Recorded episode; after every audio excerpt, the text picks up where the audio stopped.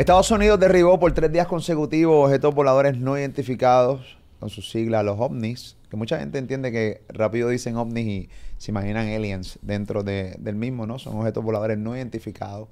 Durante tres días consecutivos también China, de cierta manera en su zona, también hizo lo propio. Hay mucha especulación dentro de las redes sociales. Tú vas a Instagram, videos con nubes, haciendo formas raras eh, de repente videos viejos de archivo, la gente poniéndolos como que ocurrió el fin de semana. Hay tanta desinformación que justamente eh, es necesario un contenido como este de Top Secret para dividir qué es cierto, qué es falso y de qué se trata todo esto. Andrew Álvarez toda la vida ha hablado de que se han, se han visto avistamientos de objetos voladores no identificados durante toda la historia. Muchas veces los gobiernos ocultaban, ¿no? Diferentes objetos voladores no identificados, caían, los cogían para ellos y obviamente como no habían redes sociales, pues, tenía un poquito más de control eh, para que este tipo de información no saliera a la luz. Ahora, debido a que las redes sociales existen, cualquier persona puede grabar con su teléfono móvil, lo hace viral y es, para el gobierno va a ser bien difícil ocultar ese tipo de información. Que es cierto que es falso. Los ovnis este fin de semana, eh, Andrew Álvarez nos pone el día y incluso el gobierno de los Estados Unidos no de así mismo, y a mí me sorprendió grandemente, no descarta que puedan ser aliens. Así de loco suena esto. Andrew Álvarez Top Secret, aquí en Molusco TV, suscríbete a este canal de YouTube. Es bien importante que le des like, es bien importante que actives la campanita, porque así salen los push notifications en tu teléfono y obviamente decides qué contenido quieres ver aquí de Molusco TV. Andrew, ¿cómo estás? Saludos Molusco a ti, los amigos y amigas que siempre sintonizan tu canal. Eh, bueno, es un, tema trascendente en muchos aspectos eh, y desde el punto de vista de la guerra psicológica que hay en el mundo, la guerra económica y toda la globalización que vivimos, pues esto sirve tal vez para distraer mucho la opinión pública de tanta gente o tal vez para crear un efecto psicológico a nivel de masa, ¿no? psicología de masa. Eh, sobre la realidad de los objetos voladores no identificados, que ahora le han cambiado el nombre, ahora en español es Fanny. es una chica, sí, Fanny. ¿Por qué? Eh, pues, fenómenos aéreos no identificados. Eh, obviamente viene de los UAPS, que en Estados Unidos pues cambiaron las siglas también de UFO por estos objetos aéreos anómalos y ya utilizan esa terminología, tal vez tratando de, quitarle un poco el estigma que había de la charlatanería, de todo eso que tú mencionas, de, los videos trucados de, YouTube. En internet tú tienes sí 60 mil cuentos y la gente pues lo coge de relajo y hay quien lo hace hasta para monetizar. Pero la realidad es que eh, la desinformación es tan grande que el que no sabe algo se lo inventa. Y ahí estamos precisamente en las redes sociales tratando de pasar por el sedazo, por el filtro. ¿Qué información es real, es verídica, qué es mito, qué es realidad? Que es lo que tú me traes aquí y me preguntas. Eh, definitivamente, lo que está pasando en Estados Unidos, más allá de cualquier teoría que pueda haber, inclusive las teorías de conspiración, que son hipótesis que la gente hace, ¿no? ideas que la gente tiene, la realidad es que está habiendo ¿no? un, operativo donde han cerrado los cielos de Estados Unidos. Eh, cuando digo los cielos de Estados Unidos, bueno, y de Canadá, de Norteamérica, se debe definitivamente a la crisis que hay, tanto a nivel de espionaje como a nivel militar, tanto con la cuestión de Ucrania con Rusia como el conflicto que hay con China. Específicamente el conflicto con China, pues a esto se refiere a, la guerra económica, a la carrera armamentista, al espionaje continuo que ha tenido China penetrando dentro de Estados Unidos, hackeando, teniendo gente comprada en Estados Unidos, poniendo espías en Estados Unidos de la misma forma que Estados Unidos hace también su equivalente con China, porque aquí todos se espían, aquí tú espías a tu enemigo y a tu amigo. Y la situación de los globos ha llevado que inclusive hasta China ahora reporta que durante el pasado año y este año, pues 10 globos de los Estados Unidos alegado y supuestamente entraron en su espacio aéreo, ¿no? Desde el 1 de enero del 2022. Y pues ellos están ahora tratando de lavarse las manos, ¿no? De curarse en salud, diciendo, pero bueno, si nuestros globos llegan allá, pues los de ustedes también llegan acá. Claro que obviamente eh, el Departamento de la Defensa de Estados Unidos y uno de los portavoces, John Kirby, dijo que no, que no es cierto que los Estados Unidos no están soltando globos para que lleguen a China, para nada, ni esto. Pero la historia dice que sí ha pasado, que ha pasado anteriormente eh, y que en este mundo de mentiras todo el mundo se espía. ¿Qué es que tú quieres saber sobre los objetos voladores no identificados, los FANI? Acuérdate que eres FANI. Los FANI, ok. eh, yo quiero que, uno, que la gente tenga un contenido objetivo. Claro. Eh, obviamente, uno hace contenido para monetizar porque es- ese, ese es el fin. claro. Ese es el, o sea, uno hace contenido porque nos gusta hacer contenido. Y obviamente este es nuestro trabajo y se monetiza, obvio. Seguro. Pero yo no quiero monetizar cagando a la gente. Porque ya es bastante cagante el hecho de que tú leas un titular que cierran. O sea, cuando yo leí, Administración Federal de Aviación cerró por varias horas el espacio aéreo. Porque vieron unos objetos voladores no identificados. Yo quiero que tú me digas, porque yo leí muchos comentarios de, ok, esto es parte de la guerra entre China y Estados Unidos. Eso te se están cucando. De repente leo más adelante, derribaron los objetos, no logran identificar la tecnología que los hacía volar. Entonces, ¿qué es cierto y qué es Bueno. falso? O sea, esto puede ser de repente que están desviando la atención como objetos voladores no identificados para ocultar la verdad de estos objetos. Bueno, mira, es complicado y la gente la única referencia que tiene es la prensa y las declaraciones oficiales que haga el gobierno de los Estados Unidos, como lo hacen los chinos a su manera y cualquier otro país. Y a la misma vez, pues, la desinformación de las redes, la que tú y yo hablamos, ¿verdad? Que la gente especula, saca de contexto la información, coge una verdad y hace una media mentira o una media verdad, que es la misma cosa, todo es falso en ese sentido. Estados Unidos, no hay duda que tiene un programa para este tipo de investigación y lo hemos hablado aquí contigo y lo hemos discutido en sin número de conferencias. Tiene proyec- proyectos de investigación desde la época de los años 40 hasta la década de los años 60, luego lo tuvo secretamente desde finales del siglo pasado, principios de este siglo, y ahora pues oficialmente abrió su oficina AMRO, que son las siglas o el nombre que tiene esta oficina dentro del Pentágono para estudiar estos objetos, estos fenómenos anómalos aéreos, los UAPs o los FANI.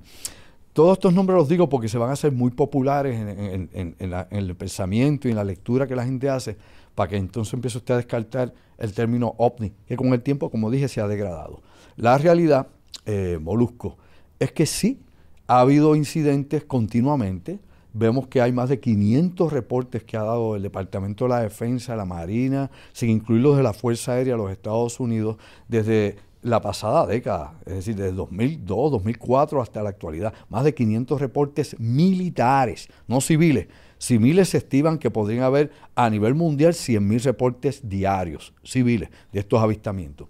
Hay que recordar que el cielo, eh, eh, obvio, el cielo lo cruzan muchísimas cosas, desde la Estación Espacial Internacional, que tú la puedes ver de noche cuando está oscureciendo, que pasa la luz esa, hasta los satélites, que se ven cientos de satélites a simple vista, eh, por lo menos desde el oscurecer hasta las 7, 8 de la noche, son visibles por el arco de la luz. eh, obviamente de la, la esfera del planeta y se pueden ver estas luces volando y no son platillos voladores y nada de eso, son satélites y hay que saber diferenciar una cosa de la otra. Todo esto ha llevado ¿no? que esos 500 avistamientos pues abran oficinas de investigación como la que dije que tiene el Pentágono, Arrow, o que eh, la NASA abra un equipo de trabajo sobre 17 científicos y técnicos para buscar explicaciones a estas cosas que son reales, que no es un cuento, que no es un fake, que no es una falsa bandera. Hay algo que ellos no entienden. Claro, aquí viene el detalle, despierta durmiente. Todo esto está involucrado, obviamente, en una nebulosa de guerra psicológica, ¿no? de experimentos de masa, de ver cuál es la reacción de la gente, de cómo obviamente eh, inducir a tal vez unas ideas o, un cambio, digamos, de, de idea, paradigma de lo que es la realidad. Y ahí no lo quiero poner muy complicado a nivel psicológico ni- ni- ni a nivel obviamente de psicología de masa, simple y llanamente para que usted sepa que estos procesos se usan en la ingeniería social y cómo tú le cambias la mentalidad a la gente. La gente ahora mismo en Estados Unidos hay un sector que piensa que son extraterrestres, aunque le presenten las piezas del globo que tumbaron el día 4 de febrero, los, objetos que derribaron el 10, el 11 y el 12 por tres días consecutivos en Estados Unidos, Canadá y Alaska, ¿no? Alaska es parte de Estados Unidos. Pues obviamente esos objetos que fueron derribados, lo que ha dicho el Pentágono, para que estemos claros, lo que ha dicho es que Primeramente, que el primer objeto del día 4 era un globo chino que era espionaje, mientras los chinos, como ya sabemos, lo niegan. Ahora los chinos salen con sus 10 objetos por acá, sus 10 globos y otros objetos no identificados en sus costas, aparte de los 10 globos. Para justificar Unidos. el de ellos en Estados Exacto, Unidos. aquí todo el mundo, ah, no, tú haces, yo hago. Bueno, pero la cuestión es que lo que ha dicho el portavoz del Departamento de la Defensa y eh, sobre este asunto en particular es que los tres objetos que fueron derribados eran más pequeños que el globo El globo tenía hasta 200 pies, para que tú sepas, de, diámetro, era, grande, era grande eh, bien grande, y la plataforma abajo la que era, era como tres autobuses, donde iban todos los equipos electrónicos y lo que están buscando todavía allí debajo del mar. Ellos indican que era más pequeño que ese globo, que pudiese ser que en uno de ellos hubiese un globo interno, no afuera, sino adentro, un globo adentro del objeto, que otros tenían un sistema de propulsión, es decir, que se movían, tenían propulsión alguna. Habían dicho los pilotos de combate originalmente que el primero que derribaron allá en Alaska eh, no estaba tripulado, que era algo que no estaba tripulado.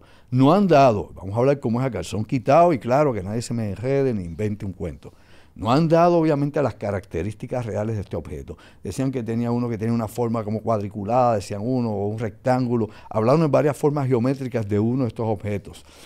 Probablemente que cayó en, el área, en el área del lago Hurón, allá eso entre Estados Unidos y Canadá, que fue el último que derribaron.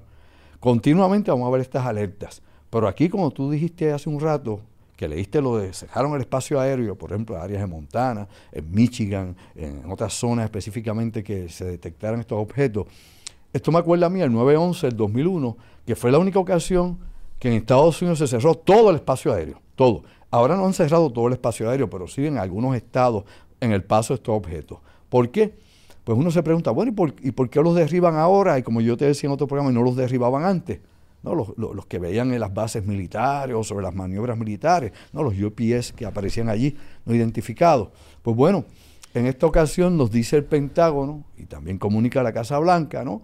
De que los derribaron porque estaban a una altura que eran peligrosos para los viajes civiles, para los aviones, los jets civiles con pasajeros o, jets de carga, ¿no? Los tuvieron que derribar. Eh, estaban a 40 mil pies, podían descender más y hubieran sido un problema para el transporte civil. Segundo, porque estaban pasando o podrían pasar por zonas neurálgicas de la defensa, los misiles. Recuerde que hay tres zonas específicas donde hay misiles underground, no silos, están bajo tierra. Esos silos tienen unas compuertas, están los misiles con cabezas nucleares.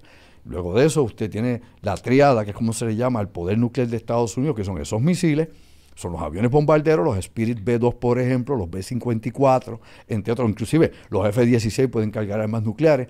Y tienes, por ejemplo, la, otra pata de la triada, que son ¿qué? Los submarinos, los boomers, que tienen obviamente los, misiles Trident 2 ahí. Todo eso. Minuteman 3 en tierra, Trident 2 obviamente ahí, bajo el mar, y las bombas que pueden arrojar los bombarderos estratégicos. Esa es la triada. A eso habría que añadir otras cosas porque obviamente hay otros recursos de ataque nuclear.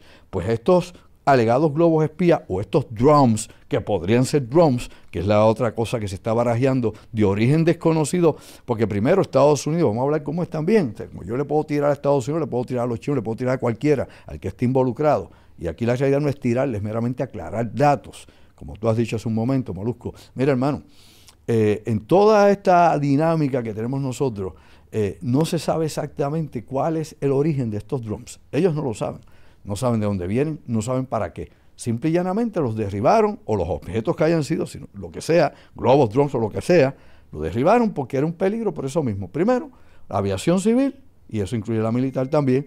Por otro lado, eh, la situación de los, de los áreas neurálgicas o las bases, las instalaciones, y que pudiesen estrellarse o caer o en algún momento ser un peligro para la gente que vive en tierra en las ciudades. Esa ha sido la, justificación que han dado al derribarlo. Si tú me preguntas a mí, eh, yo, yo no sé qué es esto, ¿no? Yo, yo leo las noticias como tú, obviamente tú, tú tienes mucho más conocimiento que yo en cuanto a esto, sino pues obviamente esto sí que sería con Molusco, no con Andrew Álvarez. Eh, dicho eso, eh,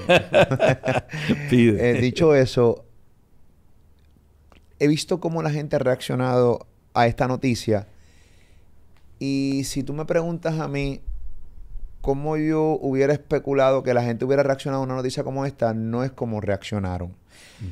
Hay mucha gente, obviamente, escéptica. Así es. Hay gente, sí, que tú entiendes, que como tú dices, que dicen, esos son ovnis, o sea, hay aliens, o sea, son, hay extraterrestres. Pero la gente no reaccionó, incluso cuando analizo cómo reaccionó los gobiernos, tampoco reaccionaron realmente como si fueran aliens. O sea, por eso es que eso a mí yo no creo que sea los famosos extraterrestres con siete ojos y 500 manos, porque como reaccionó Estados Unidos, como reaccionó Canadá, como reaccionó China, es mano, tocándolo por encima, si hubo conferencias de prensa y eso, pero desde la gente hasta los gobiernos, digo, no, no, esto aquí hay algo más que no nos están diciendo. Mira, ¿cómo tú diferencias, por ejemplo, un objeto desconocido, ¿no? Un fenómeno de anomalía atmosférica o un vehículo extraño, de algo que ya conocemos, ¿no? ¿Cómo tú haces la diferencia entre una cosa u otra en aeronáutica? La clave son dos. Propulsión. ¿Qué usa para propulsión? Si es un globo va por el viento, ¿no? Si es un dirigible, por ejemplo, de esto, pues tiene unos motores de hélice, ¿no? Si es un avión, puede ser de hélice, puede ser de propulsión. O un drone, que también lo que utiliza es precisamente eso, una hélice, que es lo que usan los drones realmente, los que fabricamos actualmente conocemos. Pero cuando tienes un objeto o un vehículo que tiene otro tipo de propulsión, que es lo que ha descrito eh, los pilotos y los, oficiales de la Marina de los Estados Unidos, tú te das cuenta que estás enfrentando algo que no es lo que regularmente un militar conoce o lo que la ingeniería nuestra pudiese construir o entender dentro de lo que está a la mano, ¿no? No estamos hablando de proyectos secretos y nada oculto, estamos hablando lo que podemos apreciar. Ahora, lo otro es maniobrabilidad. ¿Cómo maniobra? Si un objeto asinético que puede romper obviamente velocidades eh, hipersónicas y hacer ángulos increíbles eh, sin importar la fuerza G, etcétera, etcétera. Lo que es física básica. Partiendo de esa premisa, es que se hace la diferencia entre un objeto que no se puede identificar que no sabemos lo que es, y ese tipo de objeto que no sabemos lo que es, ¿sabes qué? A ese no le disparan. Le disparan a todas estas cosas que le han disparado para que usted esté claro y se olvide usted de los enanitos grises, de los hombres de Canopus o, de Zeta Reticuli. Simple y llanamente, hermano, mira los marcianos ya pasaron de moda. Es que todo lo que han derribado va lento, como los globos o como los drones, van lentos. Se van algunos a, a 40 nudos, el que más iba a 65 nudos de velocidad. Eso es lentísimo, más lento que un helicóptero que va suave. O sea, va lentísimo. Y estos objetos pues, los han derribado y no han hecho ni evasivas, ni han evadido a los aviones, ni han superado en velocidad a los aviones, ni en maniobrabilidad. Dicho eso, para que entendamos y, aprendamos la diferencia de una cosa y la otra, una es una, otra es otra, pues definitivamente ellos que han derribado son cosas que obviamente entienden y conocen. Por eso lo han hecho. Si fuera algo que no entienden, que no conocen, que ven que tienes capacidades tecnológicas superiores a sus aviones ¿ah? o a los sistemas de combate, obviamente no lo van a hacer. Y tú puedes estar seguro que si estuvieran tumbando naves de otro planeta, estaríamos en guerra con otro planeta elemental. Y como no ha pasado de esa manera, pues no estamos en guerra en otro planeta. Ahora mismo estamos en la guerra de los globos. Tenemos una guerra entre China y Estados Unidos económica. Que suena estúpida. Por sí, pero, pero la guerra de los Sí. sí. Sí, por la palabra globo. Pero no, es, no, no, necesariamente que lo que hay dentro del globo no cause molestia. O lo que cargue el globo. Sí, porque yo no sé qué tiene dentro, de ese, pero tienes mucha razón en lo que tú dices. Vamos a tratar de analizar porque los titulares, incluso CNN, sí. a mí, a mí, cuando dice lo de noticias, cuando yo veo a CNN sacando el amarillismo que viven ah, ellos. porque la gente ataca a Molusco News. pero yo no los veo atacando a CNN cuando ellos han cogido esta noticia y le han metido el verdadero amarillismo. Y yo digo, pero señor, espérate, hay que tratar de pensar, o sea, o sea, si esto fuera realmente un ataque de, de, de, ovni, el ataque de, ser de otro planeta, esto no fuera así. Claro que no. Aquí, esto es sencillo, estos globos son de, de China, de Estados Unidos, son drones. o lo que sea, y están tratando de, con la noticia de el objeto volador no identificado, tratar de que tú no preguntes la verdad de la situación. O sea, ocultar, ocultarnos algo. Sencillo, eso, así, eso es mi teoría. Bueno, eh, puede haber muchas cosas en esto, ¿verdad? O ellos saben o no saben nada. pero sobre fenómenos realmente. Claro, no quieren lucir horrible ante todo el mundo porque la gente piensa, ¿cómo carajo está? La nación más poderosa del mundo no sabe qué es eso. Claro, pero obviamente los han derribado para recuperarlo. O sea, lo que se cayó, obviamente es este planeta, no es otro planeta, no invente. Y lo van a recoger.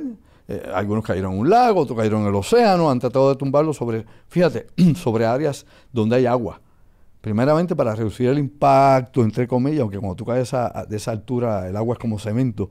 y segundo, para que no caiga sobre zonas urbanas donde haya gente inocente que vaya a ser herida por esto, porque el responsable entonces sería el gobierno, el Departamento de la Defensa, que fue el que derribó eso y le cayó encima a la gente, así que vamos a demandarlo. Pero lo han hecho en áreas obviamente lejanas, ¿no? Lejanas de zonas pobladas, y eso es importante. Segundo, La, la, realidad dentro de todos estos eventos es que la prensa también da, es la que crea opinión pública, o por lo menos empuja opinión pública, ¿no? Sea CNN, Fox, que ambas son sensacionalistas hasta el topete, tienes que buscarte una, pues qué sé yo, algo un poquito más serio, algo que es muy difícil hoy en día porque ya tú sabes que las noticias es un negocio. Y como las noticias buscan rating, es negocio, pues olvídate, empújalo por ahí, después que se, se aclara o meramente le das pichón. Pero eso pasa. La realidad es que nuevamente, vuelvo a insistir, Estamos hasta un evento que tiene obviamente matices políticos. Dentro de Estados Unidos, como fuera de Estados Unidos, sus relaciones internacionales. estamos en una guerra económica y fría con China. De que esa guerra se caliente, se puede calentar. Cuando se caliente, pues ahí van a estar las bombas, los disparos y quién sabe qué cosas más. Ya nos han dicho el Pentágono preparando la camita para que usted despierte durmiente de que China alegada y supuestamente tiene más misiles que Estados Unidos nucleares. O sea, misiles en silos no en barcos, submarinos, aviones, sino en silos. Así que ya nos están planteando de que hace falta nuevamente reforzar aún más de lo que ya de por sí está el sistema de armas nucleares de Estados Unidos, que ya de por sí es, el más adelantado, más adelantado que, que, los demás. Aunque Putin diga lo que diga, olvídese de eso. Esa gente está a la vanguardia de ese tipo de tecnología de armas nucleares. Ahora, ¿a qué nos lleva esto? Bueno, pues esto nos lleva a que esto crea también un, un ángulo diferente, un ángulo psicológico el ángulo psicológico, lo que tú estás mencionando hace un rato en, la impresión de la gente. Un sector con los extraterrestres, che, gritando. En Estados Unidos es importante que sepa que más del 54% de la gente cree en los extraterrestres. Más de la mitad de la población. O sea, que creen que, eso está ahí. Así que hay que, ver cómo esto afecta o cómo tiene un uso psicológico sobre la población de Estados Unidos presentar estos proyectos. porque también sería un poco egocentrista de nuestra parte pensar que somos los únicos seres. Eh, eh, claro. una, en una galaxia, un universo tan grande. Lo que pasa es que ese 54% piensa que están aquí ya. Ah, que están con nosotros. Eh, que le con nosotros. sí, claro, hay gente. Yo honestamente no sé esa vuelta, o sea, ahí yo no me puedo meter, pero eh, yo sí sé que hay algo ahí arriba. O sea, no, no, estamos solos. Allá arriba o allá abajo, no estamos bajo el mar, quién sabe lo que hay. Claro, no. Yo espero que no estemos solos porque sería, sería terrible, te lo voy a comentar una vez, horrible, saber que por la cuestión esta del filtro, esta teoría del filtro, que se le llama así, no la voy a explicar porque no vamos a ir en eso nada más, de que seamos la única forma de vida civilizada e inteligente, bueno, civilizada a nuestra manera, ¿verdad?, en el universo. Pensar que en esa inmensidad fuéramos los únicos seres tecnológicamente más o menos desarrollados sería devastador. Por otro lado, pensar también de que hay otros allá afuera y que puedan ser depredadores que realmente deseen eh, someter o tomar mundos, pues también obviamente eso es, de horror, que lo hemos visto en la ciencia ficción. Súper cagante. Una cosa o la otra, obviamente asusta o nada o todo. Nos tiene que poner a pensar, cuidado con lo que tiramos al espacio exterior y las señales que tiramos. Pero aparte de eso, nuevamente, regreso al tópico este de los vehículos derribados, las implicaciones políticas que todo esto tiene, la cuestión psicológica en los Estados Unidos. Otra parte del pueblo de Estados Unidos, pues piensa obviamente que son, son los chinos. Y si no son los chinos, deben ser los rusos. Así que estamos polarizándonos nuevamente como, en como en el siglo pasado. Estamos haciendo la cama para la guerra, ¿no? Ah, estamos haciendo la cama hace un rato para la Tercera Guerra Mundial y eso no lo despinta nadie. Estás predisponiendo a la gente ya a que tengan una opinión y a demonizar al opuesto. Lo mismo hacen ellos. Mira, no se equivoque, que aquí no hay ni bueno ni malo, no sea tonto. China hace lo propio con su población y le pone unas noticias a su población que le conviene, como hace Rusia, que controla todos los medios de comunicaciones y lleva a la guerra a Ucrania como le da la gana a sus ciudadanos, se la presenta como ellos quieren. Allá, eh, según Rusia, ellos no han matado niños, ni han destruido nada, escuelas, nada, nada, nada. Nada más peleamos con nazis. Y esa no es la verdad, vamos a hablar como es. Si usted cree eso, pues anda perdido en la moroña. Así que vamos a ubicarnos. Cada país trate de controlar sus medios. Aunque en Estados Unidos es más abierto por el sistema que tiene de expresión pública, etcétera, etcétera, que hablamos un momento, también se presta para la exageración y para sacar, como digo, las noticias, inflarlas, crearte una fantasía. Incluso entre las muchas teorías que está corriendo la gente, y esto en las redes de nuevo, porque es que es muy difícil realmente que usted pueda eh, confirmar o verificar los muchísimos cuentos que surgen por ahí, ¿verdad? O, o qué sé yo, o teorías o hipótesis que la gente trae. Mira, hay un proyecto que lleva muchos años, o por lo menos se estuvo desarrollando hace muchos años. Se le llama Blue Beam, Haz Azul. Y era un proyecto de la Fuerza Aérea de los Estados Unidos eh, en concordancia con el Departamento, de, por ejemplo, de Guerra Psicológica del Ejército, que se llama el PsyCops. entre Cyclops y el Air Force, crearon un proyecto llamado Blue Beam, Asa Azul, que era, no, no era otra cosa sino crear hologramas en las nubes, hologramas inclusive en la lluvia, que son otra cosa que figuras, proyecciones que ellos hacían, que podrían, este, por ejemplo, representar la aparición de un ángel, la aparición de Cristo bajando a la tierra, eh, la aparición, por ejemplo, de un, plan, de un ser de otro planeta. ¿En serio? ¿Esto existe? Sí, sí, se llama Blue Beam. Claro, ese proyecto ha estado clasificado por muchos años. La realidad es que ha habido inclusive, se han publicado en alguna ocasión uno que otro ejemplo de ese, de ese proyecto llevado a cabo, por ejemplo, en Indochina y en África, incluso en Cuba. Te lo había mencionado, de hecho, en una de las entrevistas que me hiciste, había hablado de algo de eso, de Blue Bean allá en Cuba, eh, antes de que surgiera el revuelo aquel de Mariel, de, los Marielitos hacia, hacia Florida. La, la realidad o la situación o lo que pudiéramos sacar de todo esto es que siempre existe la sospecha de que esto que está pasando en Estados Unidos sea un experimento es un experimento psicológico, sea parte también de provocarnos, como te he dicho, el que la gente pues demonice a, Oriente como enemigo total de Occidente, nos quieren invadir, nos están espiando, nos van a atacar, crear la histeria colectiva, esa histeria en que todo el mundo está, qué sé yo, paranoico, eh, como la época aquella en que todo lo que sonara en Estados Unidos, el macartismo era comunista, en los 50 tú eras comunista, aquel era comunista, si no estabas de acuerdo era comunista, así que inclusive en Estados Unidos, para que usted no se llame engaño, aprenda historia, que eso es bueno, para que el cerebro funcione, las neuronas mastiquen. Mira hermano, en la década de los 50, el director del proyecto Manhattan, que desarrollaron la bomba nuclear que le dio, le dio la superioridad militar a Estados Unidos para derrotar a Japón y para convertirse en la primera potencia nuclear del planeta y todavía sigue siendo la primera potencia del mundo, Oppenheimer. Pues Oppenheimer fue acusado de comunista porque era liberal, porque leía una serie de libros, porque tenía opiniones, que se yo, más sueltas. Pues el tipo es comunista y le sacaron todos los clearance que tenía de gobierno y lo sacaron para afuera, por un lado. Porque el tipo no estaba de acuerdo, eh, obviamente, en algunas de las políticas de intervención que tenía Estados Unidos, el uso de armas nucleares. Eso fue en la década de los 50, donde había persecución con la izquierda. Y nuevamente, no es un ataque a Estados Unidos para que usted salga del sueño tonto, del sueño americano, porque en el mundo todas las potencias utilizan esas herramientas, ¿lo entiende? Todas. No hay buenos ni malos.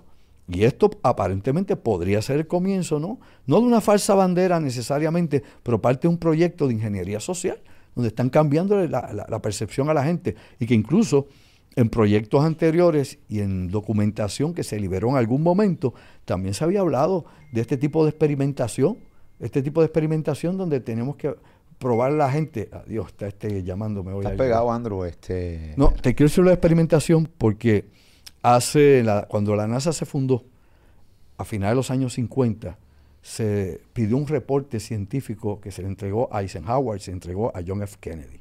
¿Ok? Y en ese reporte específicamente se hablaba de que según NASA avanzara en su tecnología y nos fuéramos expandiendo más allá del planeta, la atmósfera, ¿no? de, la órbita, a la Luna, a Marte, al sistema solar, íbamos a encontrar en algún momento señales de otro tipo de civilización o otro tipo de vida que nosotros no imaginábamos que estuviese tan cerca de nuestro planeta. Y eso se le, y eso se le advirtió a los presidentes de los Estados Unidos cuando comenzó NASA, tanto Eisenhower como el que le siguió, que fue John F. Kennedy. Actualmente, tú tienes otros proyectos que están corriendo en estos momentos. O sea, tienes el proyecto Galileo, que está en ese, en ese proceso también. O sea, tienes el proyecto Copérnico, Copérnico hay un Copérnico que no tiene que ver nada que el programa Copérnico, que es lo que tienen, porque es un GPS allá en Europa. Pero hay otro proyecto de la Universidad de Harvard que se llama Copérnico, que tiene que ver con el proyecto SETI, buscando vida inteligente y rastros de vida inteligente. Restos de vida inteligente que pueden llegar eh, como antiguos sondas espaciales a nuestro sistema solar. Y esos son científicos, eso no es un charlatán de revista, ni un bobo por ahí tirando sanganas en internet a ver si, si, si se le pegan los incautos. Y todo eso está en estos momentos. Así que de esto hay información por muchos años y se recomendaba, obviamente, en el reporte que se le dio a los presidentes de Estados Unidos, se le recomendaba que como eso iba a pasar en algún momento en el futuro, fueran preparando a los ciudadanos de Estados Unidos con diferentes cosas, películas en televisión, en cine, eh, documentales sobre este tipo de cosas, fabricar algunos incidentes para ver cómo era la reacción psicológica de la masa, de enfrentarse a la posibilidad de que hubiesen visitantes de otros mundos o hubiese vida eh, inteligente en el espacio, todo eso se le recomendó al presidente y a la NASA misma se le recomendó ese programa.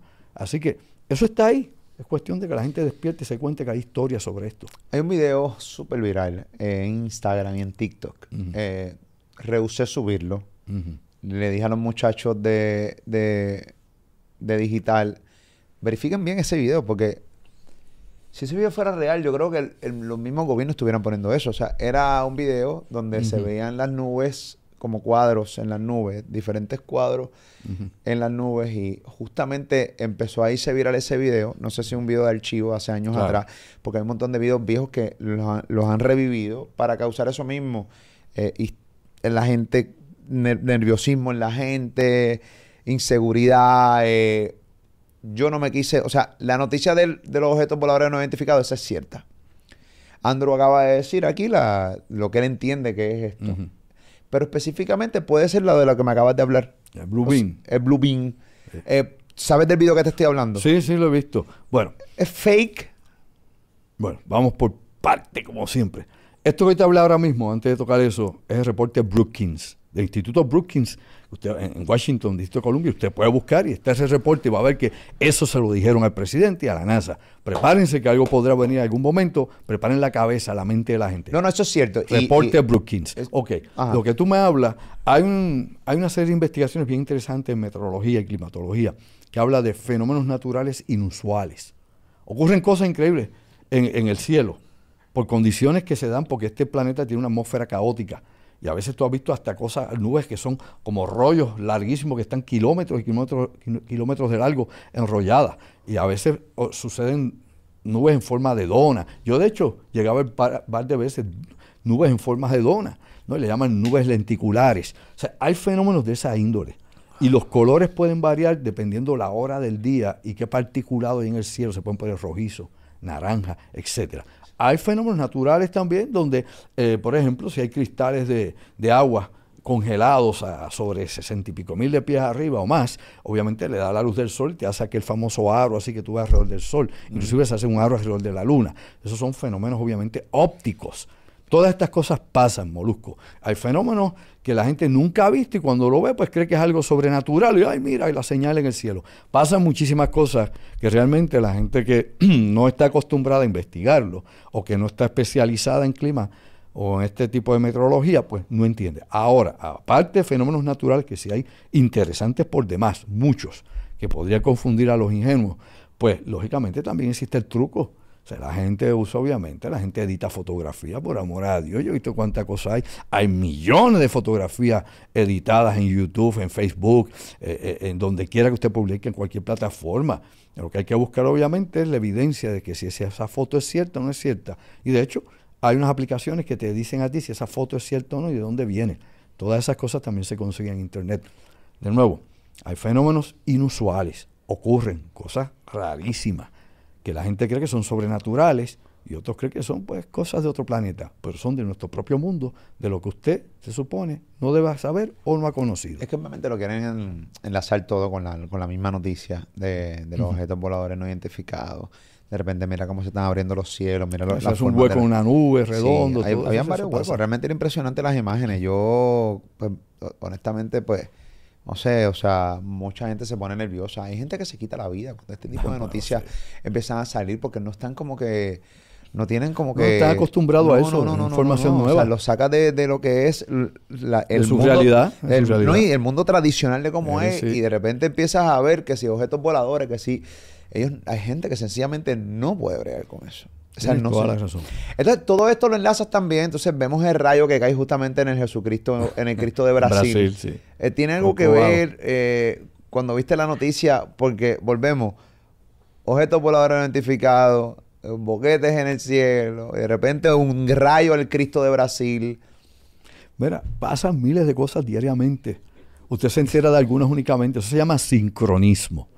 Que las cosas pasan aparentemente, pues, aleatorias por casualidad, esta cosa, esta cosa, esta cosa, en lugares distantes del mundo, a miles y miles de millas, que no tiene que ver una cosa con la otra. Claro, claro en nuestra mente nosotros hacemos un mapa, un rompecabezas y conectamos todo. ¿okay? La estructura conceptual de la gente forma todas esas, esas respuestas a cosas que tal vez no necesitan respuesta o que son tan simples y naturales. Lo que pasa que si tú las coges en los medios de internet y las pones una detrás de otra, una, dos, tres, cuatro, cinco, seis, siete, dices, wow, algo está pasando, mira la señal llegó. Pero mi hermano, usted sabe cuántos lugares en este planeta, cuántos cientos de países hay aquí y la realidad es que usted no sabe, nadie está aquí consciente de lo que pasa a la misma vez en un lugar a otro. Mientras tú y yo aquí hablamos, pues están pasando un accidente de automóvil, se está cayendo, qué sé yo, este, una montaña en algún lado, este, siguen sacando gente de allá de Turquía que está enterrada, sigue la guerra en Ucrania, ¿ah? y, y siguen, ah, un león se comió ahora mismo uno en África, todas esas cosas. ¿Y cuál es la simbología en todo eso? somos nosotros los que le damos significado, entiéndalo. No crea que todo está, como diría yo, preconcebido, ¿no? Que, todo ya está simplificado así. Es un mundo donde hay cambios continuos y los seres humanos estamos involucrados ¿no? en esa dinámica. Y estas cuestiones, pues el que quiere creer en esa simbología o quiere darle un sentido, pues todo lo que le parezca negro es morcilla y todo lo que eh, dé martillazo, pues debe ser martillo, le da el clavo. la gente anda con esa mentalidad, simplifica. Nosotros aquí tenemos que ser un poco más amplios en esa visión. Darnos cuenta que, aunque sí hay causas y efectos de tantas formas o tantas maneras en los hechos o eventos que a veces ocurren, hay otras cosas que son espontáneas. ¿Qué pasa? Pues la naturaleza pasó. Nosotros le damos el significado a nosotros. El hombre primitivo, como no entendía nada de eso, todo era magia. Y eran los dioses en un momento dado, eran los espíritus la naturaleza, porque no entendía la naturaleza y creía que, que el sol era una criatura, que la luna era otra criatura, y así. Pero la mente evoluciona, como la biología también, y el conocimiento científico. Si nos queremos quedar primitivos, brutos y sin ideas. Pues bien, crees en los mitos, crees en la superstición y crees en todo eso. Y a ver a dónde llega. No han sido los únicos avistamientos que hemos tenido a lo largo de la historia de la humanidad. Vamos a hablar de los reales avistamientos. Vamos a hablar de, los reales ovnis, o sea, objetos voladores no identificados, fuera de, todo esto que estuvo ocurriendo este fin de semana, que según tu teoría, porque obviamente lo que tenemos son teorías. hay porque si el mismo gobierno no ha confirmado qué es, pero son teorías, porque basado en cómo ellos mismos reaccionaron a la noticia, podemos especular que no son objetos de otro planeta, son de aquí mismo. Hasta este momento, basándonos en los conocimientos que hay de la física y la astronomía, se hace casi imposible viajar en el, en el universo como lo entendemos. Si queremos pensar que alguna civilización ha podido sobrevivir a diferentes etapas de evolución en el espacio ulterior y ha logrado el viaje interestelar, pues fantástico. Pero no creo que tenga mucho interés en este pequeño puntito, en un extremo de la Vía Láctea que tiene 120 mil años de longitud, eh, por 80 mil de ancho, así que en este puntito donde estamos nosotros insignificante, no creo que quieran gastar todos sus recursos para venir a ver a los humanos haciendo las cosas que hacen que no son las más inteligentes. Así que ese tipo de civilización no creo que tenga mucho interés en intercambiar nada con nosotros. Lógicamente no tienen nada que aprender de nosotros y nosotros no podríamos aprender de ellos porque no íbamos a entender nada. Pero dicho eso, por un lado, hay otros fenómenos que se dan aquí. Y son tan importantes que no solamente, como te dije yo, que la NASA le interesa investigar, o el Departamento de la Defensa, etcétera, sino que inclusive los geólogos y biólogos marinos están eh, pidiendo que se abra una serie de investigación para estudiar los UUP, que es lo mismo que, lo, que los UAPs, son los objetos submarinos anómalos. Fenómenos que se dan bajo el mar, ¿no? que antes le llamaban OSNIs, objetos submarinos no identificados. Buscar qué es lo que está pasando en el mar. ¿Por qué? Porque sin número también de científicos en el mar, de buzos, de, barcos de guerra, por no hablar los que vuelan en el cielo submarinos por, por décadas, pues han detectado cosas que se mueven a velocidades increíbles debajo del agua han visto luces debajo del agua. Yo he entrevistado decenas de personas, pilotos, pescadores, militares que han visto cosas debajo del agua, inclusive políticos en Puerto Rico que han visto estas cosas estando en su yate, o pues, no que hay políticos con yate, ¿sabes? Y se dan su vueltita hasta la mona y han pasado por allí luces y cosas. Y, y lógicamente todas estas cosas no es meramente lo civil, sino inclusive los científicos, los técnicos y los que trabajan en la investigación de NOAA y otras agencias federales. Así que estamos hablando de que hay un algo, un no sé qué, que está ahí, que en la imaginación popular de la gente lo ve como gris y extraterrestre, pero en el contenido de la evidencia real material, hechos, investigación, hay algo que se manifiesta en nuestros océanos, en nuestros cielos e inclusive en nuestra tierra. ¿Son esos los dueños verdaderos de este planeta? Y somos nosotros meramente la, especie de paso, como tantos más, como los dinosaurios y otros que se han, se han extinguido. Yo no lo sé, eso no es una especulación. Sí puedo garantizarte que estos fenómenos son reales, me consta, porque los he investigado, mi hermano, por casi 50 años que cumplo de investigación de esto, ¿eh? yo tengo más de eso, pero 50 años en este tipo de investigaciones, y he hablado con gente de la A a la Z, sobre todo tipo de temas, experiencias extrañas. He estado en lugares donde ha habido este tipo de avistamiento, lo he investigado hasta la saciedad y he estado siempre estudiando la documentación militar y otros investigadores a nivel internacional que nos dan información sobre esto. No es fácil. Andrew, déjame este, darle vuelta a este stress note porque honestamente necesito bajar la ansiedad de este, de, este top secret. Para mí es bien fascinante el, el, eh, el océano, el mar. O sea, el humano, al igual que no ha podido investigar de verdad los cielos, dicen que llegamos a la luna, hay gente que dice que no, que es mentira. Obviamente podemos tener un top Que la luna es plana, la, Tierra es plana, otro que, tiene formedona. Que, no es, que la bandera de Estados Unidos no está ahí de verdad, que eso es mentira. obviamente las teorías. Yo no, yo no lo hace daño. Honestamente, yo yo no lo sé. No, y, y, lo cabrón, que una vez hablamos en radio de la tecnología que tenía el, cohete que llevó al hombre a la luna por primera vez, que cuando tú vienes a ver y analizar esa tecnología... Parecía de juguete. Parecía juguete, o sea que, que la gente se pregunta cómo esa tecnología logró que estos científicos llegaran, estos, estos astronautas llegaran a la luna. Pues mucha gente se hace esas preguntas, ¿no? Que vamos a hacer un tosiglo hablando de eso. Sí, claro. Eh, de la, del hombre en la luna, si es cierto o no. Este, pero lo que, o sea, no hemos descubierto, nunca hemos llegado al fondo del mar. Mm, bueno, hemos sí. Bueno, vamos de nuevo. Este, la mayor parte del océano y de los mares se desconoce. Hemos bajado pocas veces al área más profunda del planeta, que es la fosa de las Marianas, allí frente a Japón. Ahí están las fosas de las Marianas. Eh, batiscafos han bajado allí. Eh, ha habido varias experiencias eh, consecutivamente, no, no más de seis o siete inmersiones a esa zona del océano que se desconoce, es enorme. Estamos cartografiado el fondo marino, que se tengan mapas de fondo marino, lo que sea, probablemente estemos ya en, la actualidad cerca de casi, casi el 15%. Por, el, 15%. O sea, el restante, 85%, olvídate, no sabemos. Luego hay que recordar que el océano no conocemos el 85% del océano. Nada, nada. Y lo que se ha cartografiado, lo que se han hecho obviamente mapas de navegación, se ha hecho por la cuestión militar, no por lo civil, porque los civiles navegan por una zona específica. Los barcos civiles no le dan la vuelta al planeta por todos lados, claro que no. Es obviamente para tener, eh, para, por ejemplo, submarinos, saber qué hay bajo el fondo del mar, porque hay submarinos que han chocado con montañas debajo del mar. No una vez ni dos, muchas veces. Y esto pues lleva a que haya que estar sondeando, ¿no? Con sonares y con otros sistemas de resonancia, ver qué hay, cómo es el fondo marino y solamente tenemos menos de un 15%, el resto no sabemos qué hay, no lo hemos visitado. Recuerda que este planeta es tres cuartas partes está cubierto de agua, ¿ok? Toda esa inmensidad la desconocemos y que la vida en los océanos depende de la profundidad. O sea, la vida que hay, por ejemplo, en los abismos y más allá de los abismos, en las fosas, es muy diferente a la que tenemos aquí en la costa, o en los mangles, o en los corales. Es otro tipo de vida, inclusive las que hay en la superficie, como delfines, ballenas, etcétera. No sabemos hay diferentes niveles de presión y profundidad y en cada nivel de presión o profundidad hay otras formas de vida diferentes. Por eso aparecen a veces especies desconocidas. Y no entendemos realmente, ¿verdad?, cómo es que toda esa, esa, nosotros llamamos la biosfera, que es el océano y la tierra, y cómo esa biodiversidad funciona realmente. Hay muchas cosas que no sabemos, que desconocemos. Si hay alguien inteligente, obviamente, que vive en este mundo, otra civilización, suponiendo, esto, esto es hipotético, suponiéndolo, pues lógicamente el lugar más, más accesible para ellos, para la cubierta, y el lugar más amplio es el océano. Pero para vivir allá abajo hay que tener una super tecnología que no tenemos en la actualidad nosotros. O sea, nuestras naves, las pocas naves que han descendido a esa profundidad han tenido muchas dificultades y es por poco tiempo. ¿Tú me entiendes? La presión allá abajo aplastaría a cualquiera, te haría como un papel, se te haría estallar. O sea, no es fácil.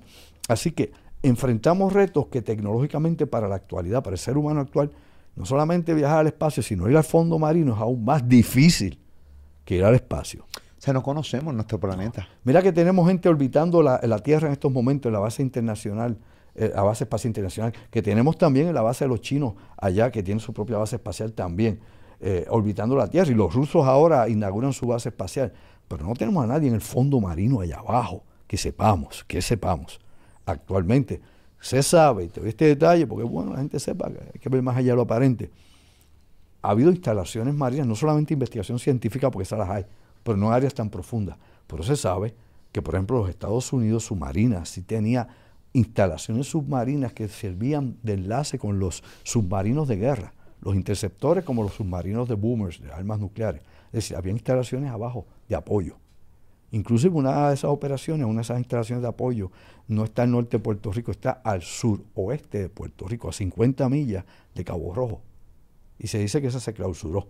Eso se supone usted no debe saber. Yo se lo doy por aquí para que de las cosas que más adelante voy a estar eh, eh, explicando eh, en actividades, en conferencias acá que vamos a estar trabajando. ¿Por, qué no se, o sea, hacemos unas grandes inversiones para poder conocer otros planetas? se habla de ir a Marte. Elon Musk trabaja en eso. Sí, los gobiernos, sí, una paja mental para muchos, para otros dice que el tipo está bien ready. al final del día, que lo cataloguen como sea, no, no, es asunto mío. Yo simplemente, pues, nada, lo, lo tiro al medio. Pero no se invierte mucho en, en investigar el fondo del mar. Eh, y para mí es bien fascinante, ¿no? lo que puede haber ahí abajo. Eh, claro, la tecnología que hay que utilizar, eh, tú lo dices, o sea, la presión es demasiado grande para que un ser humano pueda estar ahí abajo tomando ese tipo de riesgo, pero debe ser, o sea, tratar de conocer, o sea, qué hay debajo del mar, para mí es o sea, me encantaría saber. A la actualidad, como te dije, no solamente para las rutas militares, submarinos o barcos o lo que fuera a ser, porque son las marinas las que tienen este interés, mayormente no, es, no son la marina mercante ni los civiles. Ah, ¿no? Tú acá, pues ya usted sabe lo que sobre.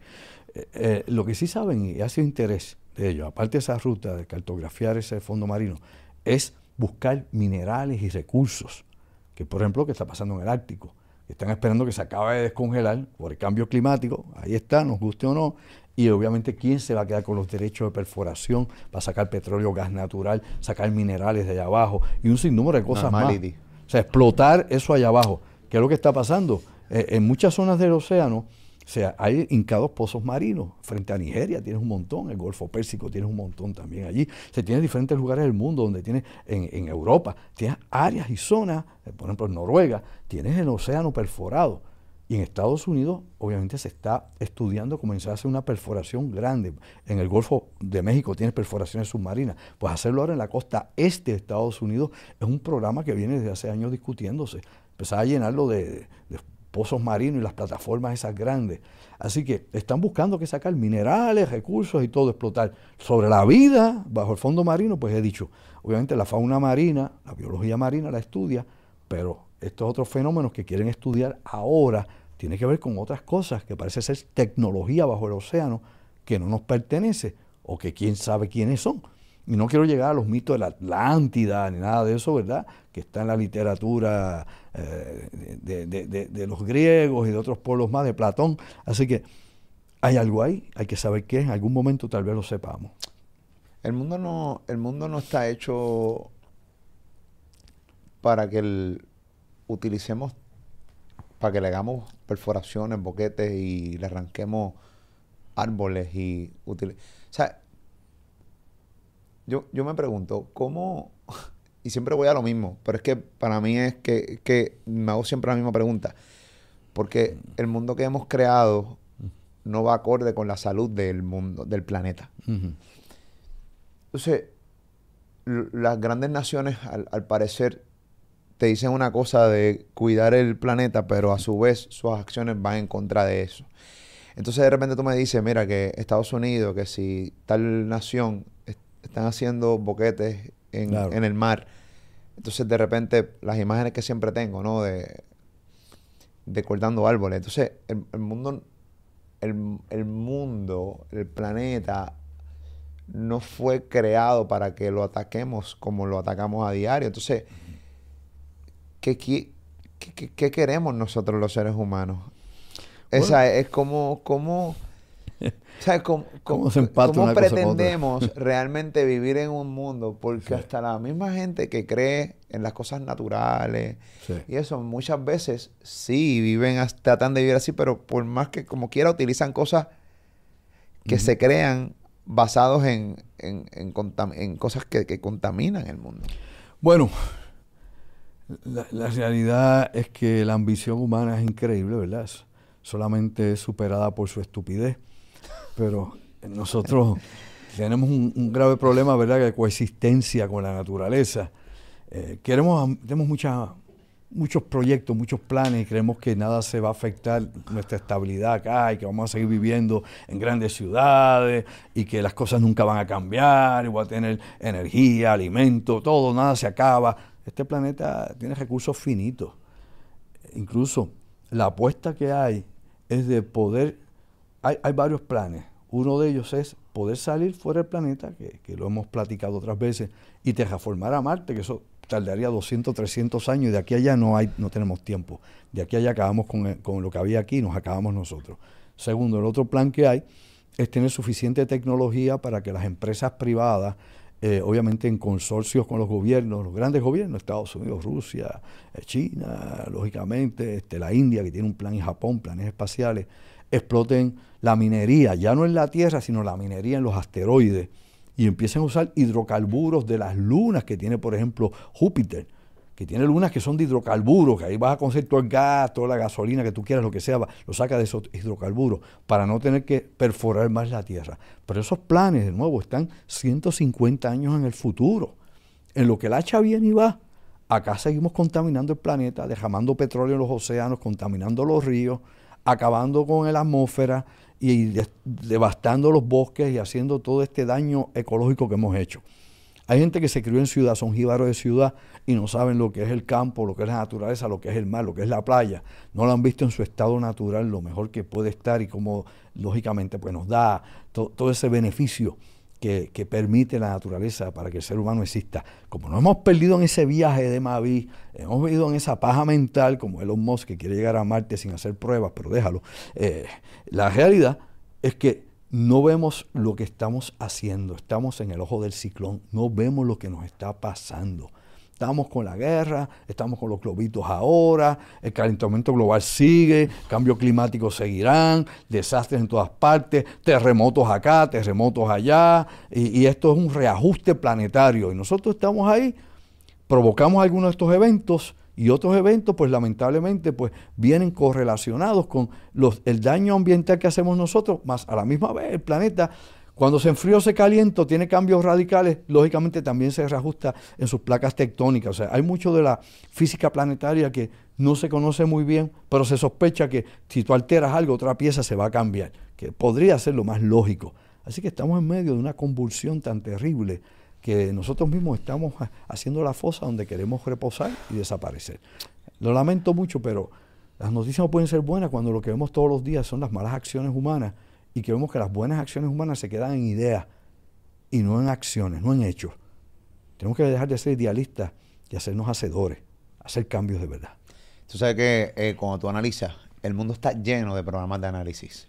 Pero llenos de programas de análisis donde eh, llevan personas que pueden eh. hacer grandes cambios e impactar el mundo, que tienen ese poder y simplemente se quedan en el análisis. No, yo haría esto, yo haría lo otro. Es donde más, o sea, en el caso de Puerto Rico, esto está cundido de programas de análisis. ¿Y qué pasa? O sea, todos los días estamos más, somos más mierdas todavía. Bueno, tenemos analistas, animalistas, tenemos de todo eh, opinando. Es como una cosa, eh, rascabichistos, un montón de eh, cosas. Es un zoológico, ¿verdad?, de opinión. Exacto. Así que usted puede imaginar lo que usted quiera, pero nuevamente, de la idea a la acción hay un largo trecho y la gente no hace las cosas. Eh, por eso en Puerto Rico estamos como estamos y por eso en el país donde tú estés está exactamente igual y lo sabes. Estamos en el mismo rumbo, en el mismo bote, porque esta, esta nave espacial, la Tierra, es la casa de todos nosotros. Y por ahí vamos a la deriva, a ver qué pasa. Mientras no cambien las actitudes, mientras no cambie la mentalidad, mientras no quieran realmente ejecutar cambios a favor de los seres humanos y la naturaleza, no a favor de los grandes intereses, no a favor de los políticos particulares, no a favor de un país sobre los demás. Mientras pensemos de esa manera, no somos la humanidad, somos un reguerete de gente regada sobre este planeta, cada cual campeando por su respeto o porque Dios reparta suerte y a ver dónde caemos, si caemos o no. Unos mueren, otros menos, otros más, pero no hay cambios realmente que sean efectivos y cualitativos. Antes de irnos, quiero hablar de un tópico para mí bien importante. Quiero escuchar tu reacción en cuanto a esto. Ajá. Hablamos cuando ocurrió el terremoto en Turquía y en Siria. Sí. En aquel momento eran apenas 3.000 muertes. Estamos Sí. hablando de 36, más de 36.000 muertes en el día de hoy Sí. en el terremoto en Turquía y en Siria. La gran mayoría son en Turquía. Sobre, no sé, decenas de edificios eh, en el piso y han empezado a arrestar diferentes desarrolladores Sí. de, de, pues, de desarrolladores que construyeron los edificios que hoy se vinieron abajo por 20 razones. No hicieron un estudio de suelo, no, no construyeron con los códigos que son.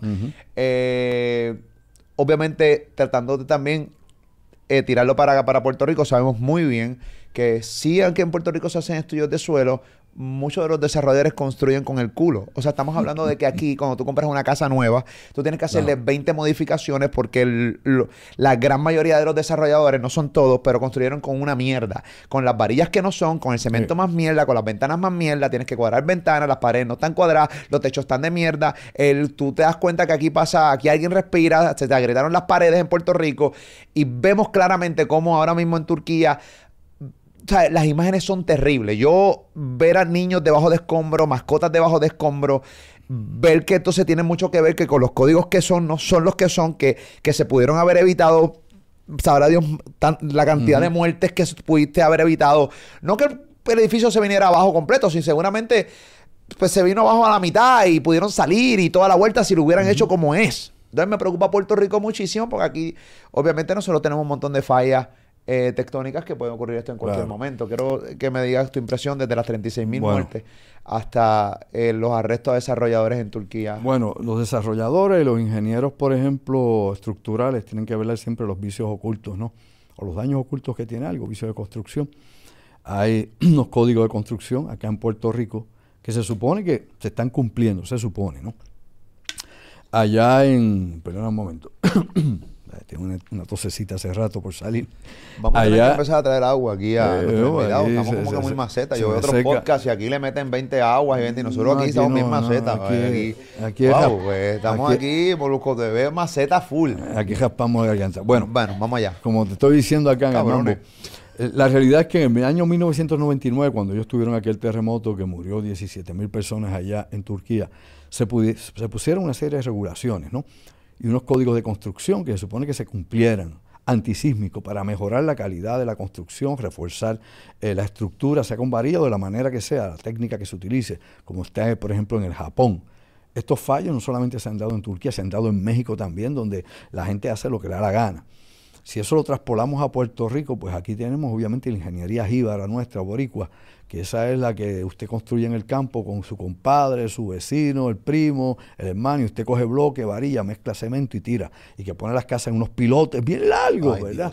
En una barranca. El día que se menee, mío. papá, va a temblar y no de frío, se va a ir Yo no por dejo de pensar en las casas de campo. Sí. Por lo menos hablo de Puerto Rico porque Sí. es donde las he visto, porque es donde vivo. Sí. Seguramente en otras partes del mundo deben existir las casas con pilotos. O sea, las vigas Pilotes, estas Vigas largas. largas, eso va para abajo que las No, pegas. no, eso va enseguida. Eso se va cuando llega a 7. El primero que tengamos aquí de 7, tú vas a tener cientos de esas casas rodando. 7 en la escala Richter en adelante, se van a ir por ahí rodando. Ay, y obviamente la gente adentro. Así que Dios reparta. Reparta amor y, y lo que sea. Lo que voy con esto, de nuevo, cuando tú y yo estuvimos hablando de este evento, eh, tú habías dicho, sí, que habían como dos mil y pico de muertos. Y yo te había dicho en ese momento, bueno, ellos proyectan como diez mil muertes. En aquel momento. Ahora pues ya están proyectando que podrían llegar a 50 mil. Ahora es el cálculo que tienen ellos, que podrían llegar a 50 mil porque la gran mayoría de los cuerpos atrapados y, aun- de la gente que pudiese estar viva todavía están bajo tierra o cubiertos por las ruinas, por los pedazos de, la, de todo lo que se cayó allí. Han arrestado no solamente eh, personas desarrolladores, arquitectos, ingenieros han sido arrestados, han arrestado, por ejemplo, a muchísima gente que ha estado saqueando, que eso siempre pasa, robando, tú me entiendes, en, en estas ciudades y las zonas donde impactó el terremoto. Recuerda que aquí hay cientos de millas. Este terremoto extendió esto por cientos y cientos de millas. Así que no fue solamente un sector, que esto es una franja que va por toda la frontera entre Siria y Turquía. Y en toda esa franja, pues, es que se vino esta devastación, que de hecho es una zona donde también hay guerra. Porque en esa frontera entre Turquía y Siria ha habido guerra. Han estado el ejército turco metido, están los kurdos que están en guerra con el ejército kurdo, que, por allí también está el Estado Islámico que está en guerra con Siria, con Turquía y con, con los kurdos. allí todo el mundo se odia. No hay, quien, no, no hay quien viva. No, no, no. Odian la humanidad, olvídate de eso. Andan en ese, en ese viaje. Y en ese lugar precisamente ¿qué se ha dado esto. Una gracia terrible. Terrible, terrible, terrible lo que está pasando allí. Y uno dice, caramba, salen de la guerra o están en la guerra, llegan a esta cuestión de los terremotos devastadores. Y son cosas que pasan en muchas partes del mundo. Porque en Afganistán ha habido terremotos en los últimos años y meses. Y con la sequía que tienen, con la guerra que, hubo allí con el Talibán y, la OTAN y Estados Unidos, con el Estado Islámico poniéndole bombas ahora allí. O sea que en estos países le cae la macacoa, como decimos en Puerto Rico. Aquí en Puerto Rico tuvimos la macacoa, acuérdate huracanes, terremotos, pandemia también, se la macacoa nos ha dado y, gobernadores votados, sé que hemos tenido nuestra macacoa también. son incidentes que ocurren en el mundo. ¿Son castigos de Dios? No, hombre, no es castigo de Dios. Usted no puede vivir con eso pensando que están dándole con un mazo todo el tiempo. Esta es cuestión de que cosas suceden. Como dicen los americanos, shit happens, cosas suceden. Malas decisiones humanas, sí. En el caso de Turquía, como habíamos hablado de, por ejemplo, de Haití, que no hay código ninguno de construcción, pues lamentablemente la avaricia humana, una vez más, la ambición humana, una vez más, el cegarse por ganancia y dinero y no cumplir con las reglamentaciones en seguridad del pueblo ha llevado a este desastre. Que se han derrumbado los edificios nuevos como los que eran viejos. Los viejos se cayeron y los nuevos que supuestamente tenían esos códigos construidos se cayeron. Ahí están los arrestos, pero entonces hay que pensar lo siguiente y hay que, y hay que señalar lo siguiente. ¿Qué hizo el gobierno todo ese tiempo? ¿Por qué no siguió eh, no siguió obviamente las regulaciones cuando en el año 1999 a los turcos les pusieron, oye bien, les pusieron un impuesto, se llama el impuesto del terremoto. Y tienen miles y miles de millones de dólares que el gobierno turco, el gobierno, no los desarrolladores, estuvo acumulando. Y ahora a la hora de las verduras no hay dinero para rescatar gente, no hay dinero para refugio, no hay dinero para comida. ¿Qué hicieron con los miles de millones? Pues lo mismo que pasa en Puerto Rico, papi. Lo mismo que pasa en México, en tantas partes, más en Colombia, en todas partes del planeta. El gobierno no es tu amigo y a la hora de las verduras, a la hora de la verdad, te das cuenta que todo lo que cogieron no está. Pero en Puerto Rico no hay un fondo de desastre. Hace años se cerró desde la época de Alejandro García Padilla. No hay fondos ahí. Si hay un desastre, estamos chavos. Por eso es que FEMA no puede adelantar dinero en Puerto Rico porque no podemos parear con ellos porque no hay fondo de desastre. Ya que aquí estamos hablando de Turquía, si aquí cuando nos toque, nos van a tocar con limón, con ají, y, con, y, no quiero decirte con lo otro porque es muy fuerte, pero nos van a dar con un espuelazo y no vamos a tener respuesta. Y la gente dirá, ay, por favor. Bueno, es que tenemos que ser militantes. tenemos que obviamente ser, eh, ¿cómo diría yo?, analistas en ese sentido, ser pensamiento crítico. Tenemos que ser fiscalizadores, tenemos que buscar todo eso sobre nuestro gobierno. Cuando nos hacen una cosa, nos dicen que van a hacer algo. Mira el ejemplo de Turquía. Los miles de millones de dólares, ¿a dónde se fueron? Nadie sabe. Algunos dicen que se fue para el bloque militar turco. Otros dicen que por ahí se fue como vienen tantas cosas. Como ocurre, por ejemplo, en el Pentágono, que desaparecen no billones, trillones de dólares que nadie sabe dónde están. Como por ejemplo aquí cuando había el almirante Rupert Roy sus oficiales, que cogían bombas, las guardaban, decían que se las acabaron, ven un nuevo cargamento, sacaban dinero y nuevo eh, pedían más dinero para, para comprar bombas, y ya tenían las viejas y usaban las viejas y se que llevaban el dinero, se lo repartían.